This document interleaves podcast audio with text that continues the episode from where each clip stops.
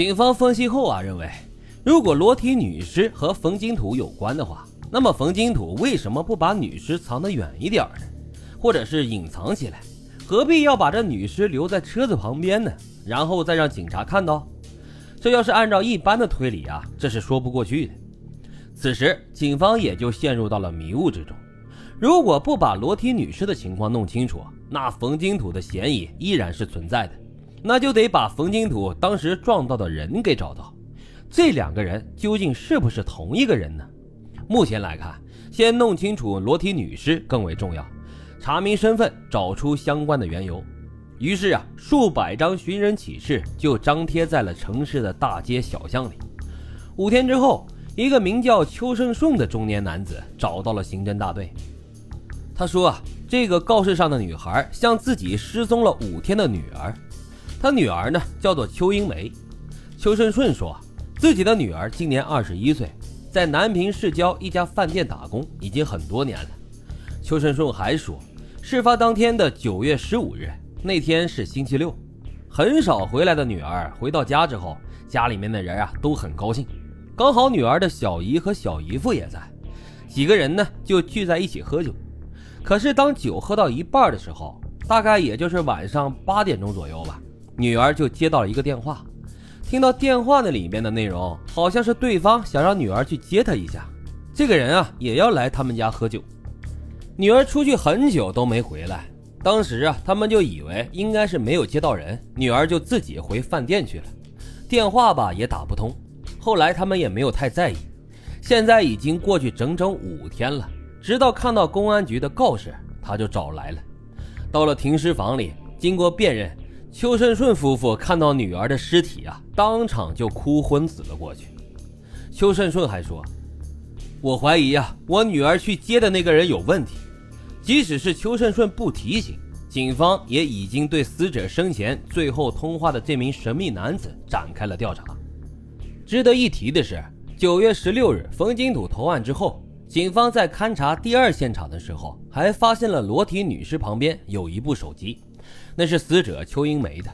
事后还证实，在第一现场发现的唯一物证——红色女士皮鞋，也是邱英梅的。那么，邱英梅身上的衣服哪儿去了呢？是什么样的情况下，让邱英梅在被撞之后，身上的衣服随后又全部都没了？被撞之后，到底发生了什么事儿？警方锁定的另外一名嫌疑人，就是与邱英梅最后通话的人。这个人的名字叫做贾瑜，男。今年二十三岁，报案人黄芬芬说，当时还没有发生车祸的时候，他就看到邱英梅边走啊边打电话，情绪呢当时好像还很激动的样子。不过具体说什么他也没有听到。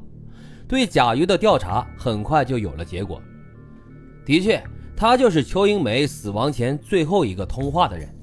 但纵然是具备了作案动机，却没有作案的时间。当天晚上，他跟邱英梅通了电话。俩人约好在莱州大街亭子里面见面。之后，贾瑜呢一直是找不到那个大街上的亭子，邱英梅就把电话又拨了过去。两个人在电话里就发生了争吵，但都是为了找不到地儿的事儿在那争吵，并没有发生其他的事儿。贾瑜说：“我跟邱英梅也就是一般的同事关系，我没有必要为了一个找不到他家的理由就去把他杀了吧。再说了，我要是想杀他，我还找不到他家在哪儿呢。”警方对贾瑜所说的话一一进行了证实。这贾瑜啊，他说的没错，他并没有作案时间。车祸发生的时候，有人证明贾瑜正在走在回宿舍的路上，并且贾瑜和冯金土啊压根就不认识。案发前后，贾瑜也从没有过和冯金土的通话记录，这样就排除了贾瑜作案的可能性。那么，到底是谁把这个邱英梅弄到了第二现场呢？以裸体女尸状呈现在警方的面前呢？警方很快啊就把怀疑的对象转移到了一个叫做彭宇飞的人的身上。这个彭宇飞啊是冯金土的铁哥们，在调查的过程当中，说起了冯金土的车子撞人的事儿。这彭宇飞的神色显得有些慌乱，这是为什么呢？彭宇飞随后就被请到了警察局进行询问。到了警察局啊，他道出了真话。他说，案件发生的那天晚上，冯金土在撞人后，又开出了四公里多后，翻了车，冯金土就打电话给彭宇飞说出事儿了，因为当天晚上他们几个是在一起喝的酒。彭宇飞当时还劝这个冯金土，你喝了酒就别开车回家了。但是冯金土呢，坚持要开车回去。彭宇飞第一时间赶到了冯金土出事的地点，他把冯金土接上自己的车之后，迅速的就离开了现场。按照彭宇飞的意思，他是劝说冯金土赶快去投案自首的。